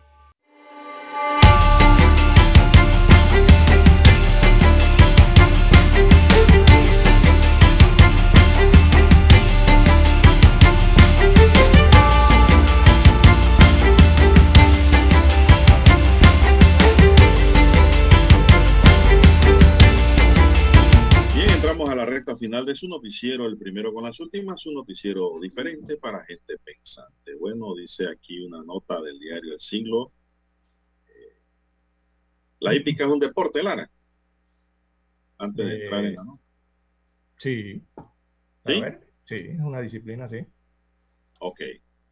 Hay un entrenador panameño con la soga al cuello por trampas, dice aquí, hoy el siglo. Jorge Navarro se ha declarado culpable en el caso que se le sigue junto a un grupo de personas por dopaje de ejemplares, comercialización y uso de sustancias no permitidas en caballos de carrera en Estados Unidos. La información en la que se hace alusión al entrenador panameño salió publicada en el afamado diario Daily Racing Form. El entrenador reconoció que fue responsable de estos hechos entre 2016 y 2020 utilizando productos que según las autoridades en aquel país fueron importados desde Panamá y República Dominicana. El Departamento de Justicia de los Estados Unidos a través de la jurisdicción del Distrito Sur de Nueva York alertó sobre el cambio de versión. El panameño, según las autoridades en Estados Unidos, utilizó medicamentos fraudulentamente etiquetados en sitios no autorizados y que contiene elementos que se había, que se sabía no eran detectables en los exámenes toxicológicos. La sentencia se dará a conocer el 17 de diciembre. Las penalizaciones aquí incluyen privación de libertad hasta por cinco años. Total serio, Lara. Y así se cumple. Una multa de por lo menos 70 mil dólares al momento de la sentencia y la restitución en conjunto de 25.8 millones de dólares por fraude. Esta también es dura. Significa que hay que devolver esa cantidad de dinero, Lara. Bueno, yo espero que esos mismos productos que llevaron de Panamá no se utilicen aquí también, ¿eh? Y que aquí sí sean legal y allá no. Ha jugado peregrina, Clara. Has apostado en la hípica. eh, sí, bueno, cuando más joven, para, para conocer de qué se trataba. Pero qué no, no, tuve suerte para nada. ¿Qué jugabas? ¿La polla? No, allí cuando se visitaba el, hipódromo en aquellos tiempos, ¿no? Es para saber de qué se trataba, pero uno escogía en el librito los, los, nombres, estos nombres. ¿Guantú? Que llamaban la atención y nunca ganaba. El guantú 1 y 2, la tripleta. No, eso yo no sé ni sumar. La peregrina, que usted coge cuatro caballos y en la forma que llegue usted gana. Y la polla, que era por llaves. Ajá. Y lógicamente el apuesta, el apuesta ganador también, que es otra modalidad. Eva, entonces yo no sabía de eso. entonces, ¿cómo apostabas? Lo hacía por entretenimiento allí. Pero digo, así el nombre que el nombre de los equinos que, que más me llamaban la atención. Bueno, a lo mejor ganó, ese era un hobby. A lo mejor ganó y no se dio cuenta porque usted jugó sin saber jugar. Y le voy a decir que lo más probable es que sí ganó, porque el que juega hípica por primera vez siempre gana. Oiga, sí, ¿eh? y no me di cuenta, dejé los boletos encima de la mesa. Y siempre gana el que juega por primera vez. Lo mismo por eso quizás muchos piensan que, va al casino por primera vez siempre gana. Sí, por eso muchos piensan que, la ética quizás no es deporte, porque lo ven en el sentido de que todo es apuestas allí. Eh, pero sí, recordemos que es parte de la equitación, la hípica, ¿no? Así que, bueno, si es considerado un deporte, don Juan de Dios, y el que diga que se monta un caballo y que no hace ejercicio, don Juan de Dios, yo creo que nunca se ha montado a un bueno, la caballo, verdad ¿verdad? que, eh, no, no me gusta. No me gusta. ejercicio físico allí. Sí, claro, claro, debe tener condiciones físicas, y más, no solo en la hípica, sino en la actividad de equina, en los saltos. exacto. La equitación, ¿no? rodeo, que es lo que regularmente uno lo ve como un el deporte. coleo. Ujú, Así también. es. Así es. La doma, vaquera y todo eso, el volteo, se señala, ¿no? Todas esas son actividades hípicas. Los enganches. Así es. Bueno, tantas cosas que se dan en la hípica o la equitación. Me dice, me decía mi profesor y amigo, el profesor Raúl Aparicio, René Aparicio, de que, René Aparicio, de que como él es un gran enlazador, Lara, dice, bueno, yo la verdad sé que tú eres un gran fanático del cuarto de milla, pero el problema es que tú no vas a enlazar a la, a la pista. Tú te sientas allá en medio de la gradería, en medio de las lindas vaqueras y amazonas, Las Amazonas. allá donde tú te sientas, tú eres un gran asiduo seguidor de la actividad, pero tú no enlazas. Tú ves a los demás enlazar y la pasas amenamente, dice allá con las Amazonas. Me decía mi profesor y amigo, el doctor Aparicio. Saludos para él, seguro que nos escucha. Así es. Para mí es un Bueno, deporte. ya estamos en las 7.26 minutos. Vamos a ver, aquí dice Lara que nueve hombres fueron encontrados responsables por delitos de homicidio doloso agravado y tentativa de homicidio. Todos ellos recibieron una condena de 50 años de prisión para cada uno por los hechos ocurridos el La 28 máxima. de noviembre de 2011 en el Centro de Rehabilitación Nueva Esperanza en la provincia de Colón. Este hecho se dio en medio de una reyerta en la galería A, celda del área cerrada.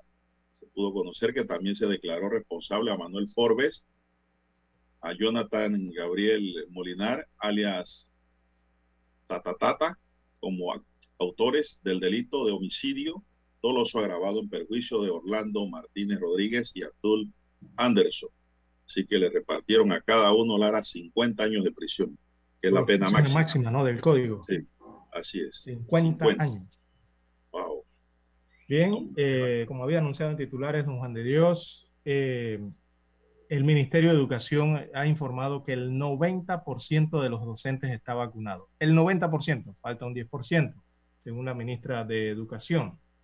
Eh, esto contra la COVID-19, ¿no? Se trata de unos 40 mil docentes y de estos el 60% ya recibió las dos dosis de la vacuna y un 30% solo la primera inyección. Eh, yo no sé, pero parece que hay un retraso allí, ¿verdad? En esto de la vacunación en los docentes, porque desde hace meses debieron estar vacunados por Sí, señor. completo, se les dio el espacio. Hay un retraso Eh, ahí. No, nos acabó el según esas tiempo. cifras que da la ministra, eh, no están vacunados totalmente, entonces. Daniel Araúz nos acompañó en el tablero de controles y en la mesa informativa les acompañamos.